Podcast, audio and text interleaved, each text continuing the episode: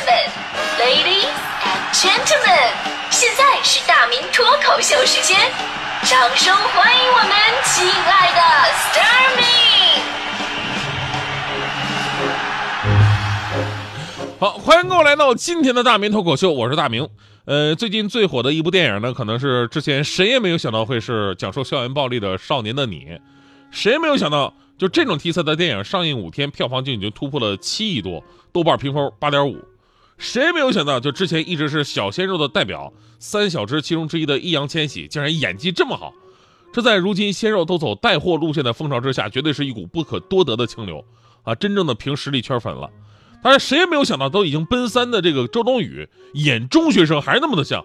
所以那些身材瘦弱的姑娘们，不要为自己的身材自卑，你们可以用少女感来欺骗自己。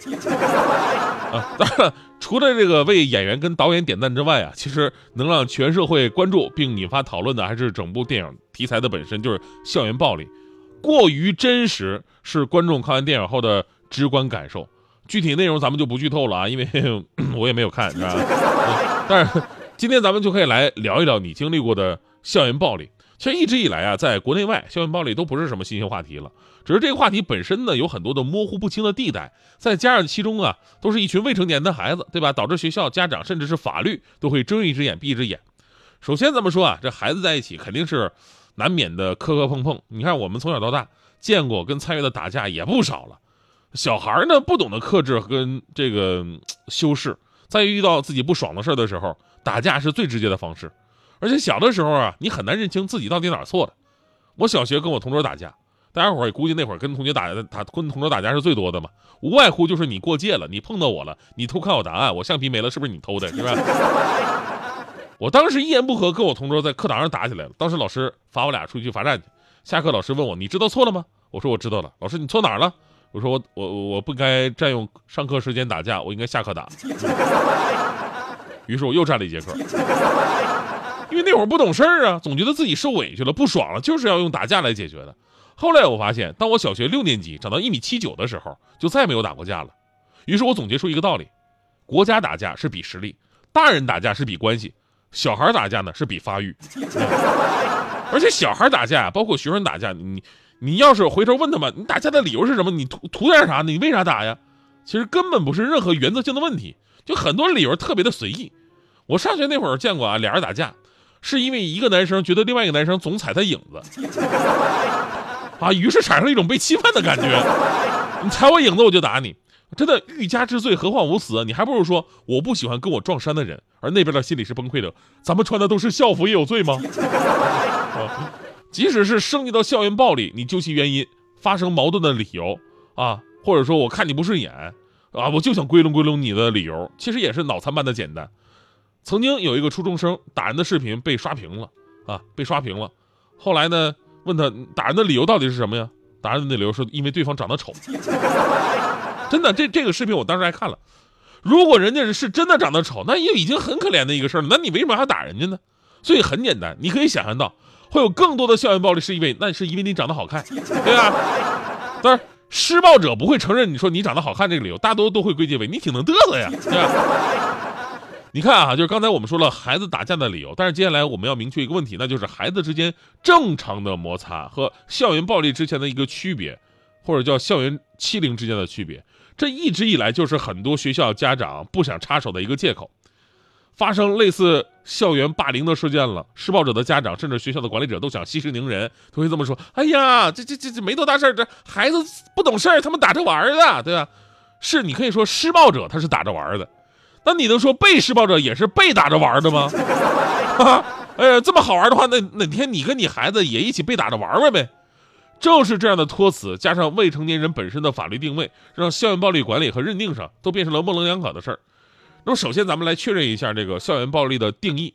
校园暴力啊，也叫校园欺凌，是指在校园内或者校园外，学生间一方个体或者群体单次或多次蓄意或恶意通过肢体、语言。或网络等手段实施欺负、侮辱，造成另一方个体或者群体身体伤害、财产损失或精神损害等的事件。所以说，其实只要学校跟家长能及时的发现苗头，及时管理的话，这事儿并不难治理。而问题往往就出现在了这个环节上。我就来说最近一条校园暴力的新闻，非常典型。近日呢，内蒙古呼和浩特十五岁的一个小女孩叫小杨，称自己多次遭到同学霸凌，被拉到学校附近的小巷子里边扇巴掌、抢手机要钱，甚至曾经遭到三十多人的围殴。小杨他只能借钱或者偷家长的钱给他们。至今呢，小杨差不多被抢了一万多块钱了，而霸凌者还多次威胁小杨说：“我爸妈都是警察，进去也就是两个小时的事儿，我出来我接着打你。”近一年的时间，小杨曾多次求助学校，学校给出的答复是说社会上的孩子没法管。那去求助派出所，派出所又表示说霸凌者都是未成年人，到时候还得一个一个送出去。而就在昨天上午，当地警方发布通报了，说霸凌小杨的五名未成年人已经被刑拘，案件正在进一步的办理当中。你说这事儿啊，学校不管，派出所也不管，孩子能找到的求助渠道也都找遍了，但是依然无法避免被打。说白了，绝大多数霸凌者的底气都是来自于学校、家长，甚至是社会的纵容。这事儿最讽刺的什么呢？最讽刺的是说，霸凌一年没人管，啊，这事后来一上电视啊，立马那边就被刑拘了。哈哈哎呀，难道？哎，我我我真的是，所以有的时候作为媒体人，我感觉好自豪啊！这是，我们真的能够解决问题，但是我们只收一份钱。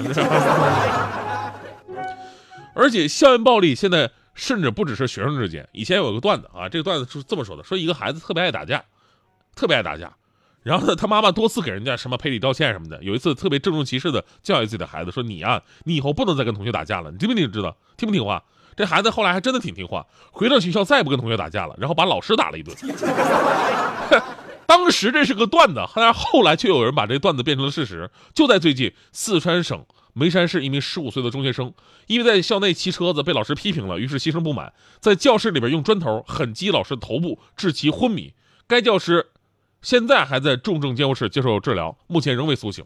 当地警方通报称，说该学生已经被公安机关刑事拘留了，因为。鸡毛蒜皮点小事而暴力报复，真的有的青少年的抗挫折能力之弱，法律素养之低，可见一斑。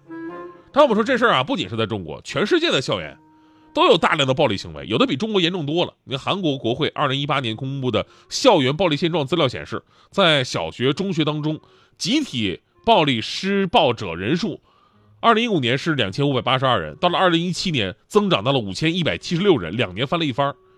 啊，听好，这是施暴者，那受害者得多多出好几倍。还有日本政府二零一五年公布的儿童和青少年白皮书显示，近九成学生曾经遭遇到校园欺凌。而在以开放包容文化著称的加拿大，校园暴力问题也极其严重。在加拿大一项调查当中显示，四千名受访者当中，每十个高中的男生就有四个曾经遭到肢体上的袭击，甚至还遭受过武器上的威胁。所以呢，反过来说，如果你遇到了校园暴力，你会怎么办呢？以前啊，就是中国有一个大型网站啊，做过该项目的一个调查，得到的答案不是我们要的标准答案，但确实是很多人真实的心声。就像咱们刚才很多朋友发微信的一样，那就是近百分之六十的网友选择了以暴制暴。其实我们说以暴制暴这个答案呢，我们都知道它的对错成分，这并不是最大的问题。最大的问题是什么呢？就是。让网友们在面对校园暴力的时候，只能用以暴制暴的方式来解决，这是学校管理和家长以及地方司法部门需要认真反思的一个问题。我们在本来这个问题上有明确的法律条文是可以遵循的，是不用走到以暴制暴这一步的。那为什么还要用以暴制暴呢？当然，我们回过头说说，现在学校里的孩子绝大部分都是好孩子啊。孩子之前呢，呃，会有一些摩擦啊，摩擦也是很正常的一个现象。关键你如何引导。其实我们走进社会就知道，人脉社会，朋友多了路好走，而同学呀、校友啊，本身就是你不可多得的社会资源。所以在学校好好学习，也要好好处好关系。在纷繁复杂的成人社会，校园里的感情真的算是纯粹很多的了。所以咱们都不惹事儿啊，真有事儿和平解决。当然了，也有一种人啊，特别可恨，你知道吗？就是碎嘴子啊。其实呢，很多事儿没多大点事儿，鸡毛蒜皮的，但是啊，但架不着嘴碎。这种人真的是你有的时候你你你再和平你都想揍他一顿，你都不觉得可怜。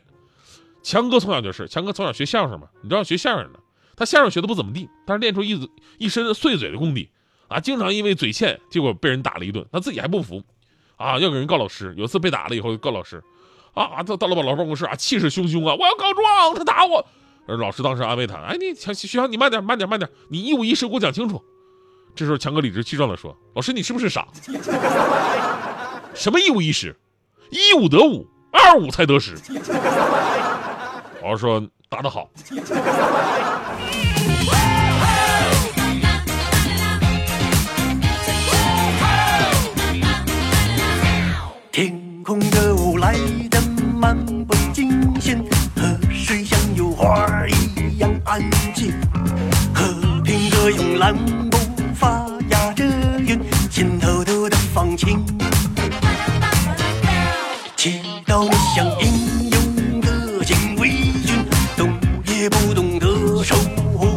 chic.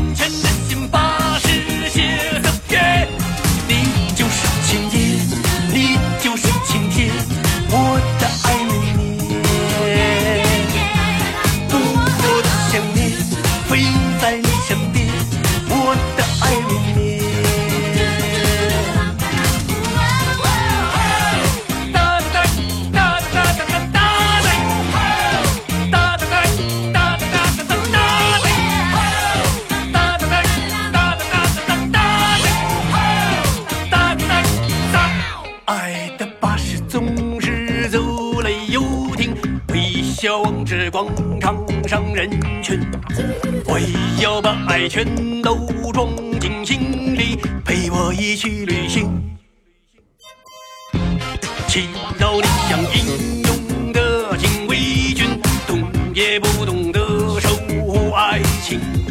你在回忆里留下的脚印，是我爱的风景。